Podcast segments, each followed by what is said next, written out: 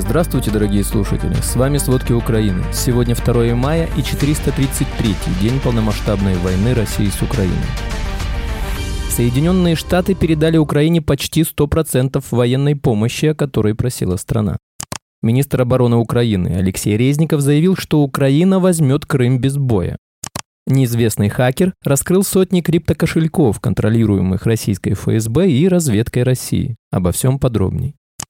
В результате ночного ракетного удара по Павлоградскому району повреждены десятки частных домов, учебные заведения и коммерческие здания. Об этом сообщила пресс-служба Государственной службы Украины по чрезвычайным ситуациям. Только в одном Павлограде повреждены 24 многоэтажки, 80 частных жилых домов, 9 заведений школьного и дошкольного образования и 5 магазинов. В то же время в Вербковской общине повреждены 40 частных жилых домов, а на территории района есть попадание в объект промышленности. По данным спасателей, из-за обстрелов пострадали 34 человека, среди них пятеро детей. При этом в ГСЧС отметили, что обследование населенных пунктов на предмет разрушений и повреждений продолжается. Подразделения ракетных войск и артиллерии сил обороны Таврического направления в течение ночи выполнили 232 огневые задачи. Потери армии России убитыми и ранеными составили больше роты. Россия продолжает сосредотачивать основные усилия на ведении наступательных действий в Авдеевском и Маринском направлениях. Вчера российские войска обстреляли Черниговскую область и попали в образовательное учреждение. Об этом сообщил руководитель местной ОВА Вячеслав Чаус. По его информации, инцидент произошел в Новгород-Северском районе. В результате атаки погиб ребенок, который находился поблизости. Информация о пострадавших в данный момент уточняется. Напомним, 28 апреля россияне нанесли ракетный удар по многоэтажке в Умане. Погибли 23 человека, в том числе шестеро детей. В Украине в результате вооруженной агрессии России погибли 478 детей. Об этом сообщили в офисе генерального прокурора. Правоохранители говорят, что эти цифры не окончательны. Продолжается работа по их установке в местах ведения боевых действий на временно оккупированных и освобожденных территориях. Отдельно в офисе генпрокурора добавили, что 1 мая в результате обстрела россиянами села Лизуновка Черниговской области погиб 14-летний мальчик. На прошлой неделе в боях под Бахмутом 26 апреля погибли граждане Канады, 27-летний Кайл Портер и 21-летний Коул Лизенко. Они проходили службу в Интернациональном легионе. Согласно данным канадского СМИ, канадские добровольцы вместе с группой украинских военных принимали участие в боевой операции по обеспечению ключевого маршрута поставки в Бахмут. Но вечером 26 апреля они попали под артиллерийский огонь войск России. Портер и Зеленко ранее служили в вооруженных силах Канады, но ушли в отставку и вскоре присоединились к Интернациональному легиону. Как уточняется, тело Зеленко уже удалось доставить в Харьков, а тело Портера все еще ищут. Вчера в оккупированной части Запорожской области прозвучали взрывы. Об этом сообщил мэр Мелитополя Иван Федоров в своем телеграм-канале. Один из взрывов был слышен примерно в 14.30 в Михайловке. Там, по данным Федорова, расположен штаб россиян. Позицию российских сил выследили украинские разведчики, они же отследили момент скопления русских и передали координаты дальше. А ближе к вечеру взрывы прозвучали и во временно оккупированном Токмаке.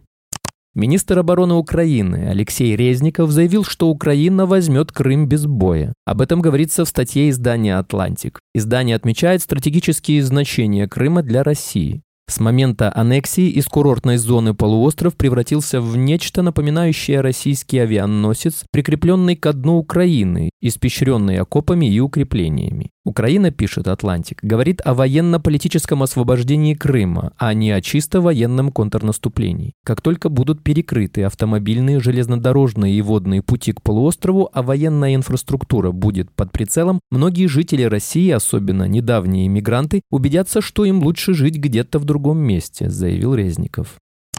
Проблемы с логистикой остаются главной проблемой для России в войне. Об этом сообщили в Министерстве обороны Великобритании. Там отметили, что из-за сложностей на фронте Россия начала увольнять генералов, в частности, был отстранен от должности заместитель министра обороны России Михаил Мизинцев.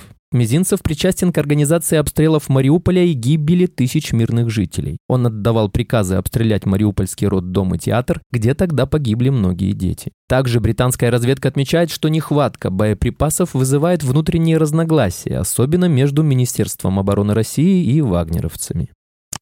Тепловоз 4 вагона и 12 тонн дизельного топлива россияне потеряли в результате подрыва железнодорожных путей в Брянской области. Об этом сообщает российский телеграм-канал «База». Отмечается, что взрывчатка была установлена в трех местах, а на поезде было обнаружено три точки контакта. Мощность основного взрыва составила 10 кг в тротиловом эквиваленте. Два других были мощностью примерно по 200 граммов в тротиловом эквиваленте. По информации телеграм-каналов, в результате взрыва была разрушена часть рельса около 6 метров и 4 бетонных шпалы. Кроме того, сошел с рельсов двухсекционный тепловоз и 5 вагонов. Тепловоз и 4 вагона сгорели. В результате подрыва из тепловоза вытекло 12 тонн дизельного топлива. Напомним, поезд с нефтепродуктами сошел с рельсов 1 мая в Брянской области России.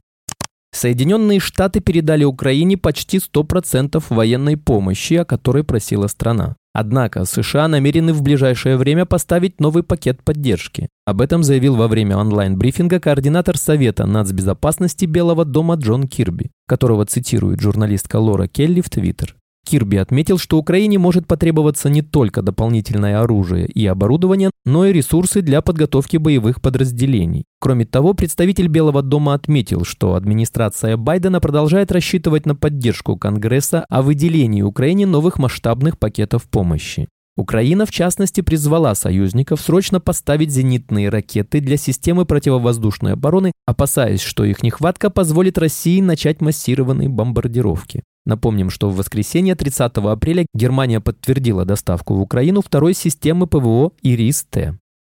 Польша, которая борется за возмещение Германией ущерба за Вторую мировую войну, может затем потребовать репарации и от России. Об этом заявил представитель канцелярии президента Польши, отвечающий за международную политику Марчин Пшидач. Напомним, осенью прошлого года Польша официально обратилась к Германии с требованием о выплате военных репараций за нанесенный ущерб во время Второй мировой войны. В иске указано требование выплатить 1,3 триллиона евро. При этом премьер-министр Польши Матеуш Моровецкий говорит, что его страна готова к длительной судебной тяжбе с Германией. А в начале года в МИД заявили, что не признают отказ Германии от переговоров о репарациях. Неизвестный хакер раскрыл сотни криптокошельков, контролируемых российской ФСБ и разведкой России. Хакер использовал функцию, с помощью которой документируются транзакции в блокчейне биткоина, чтобы найти кошельки российских спецслужб.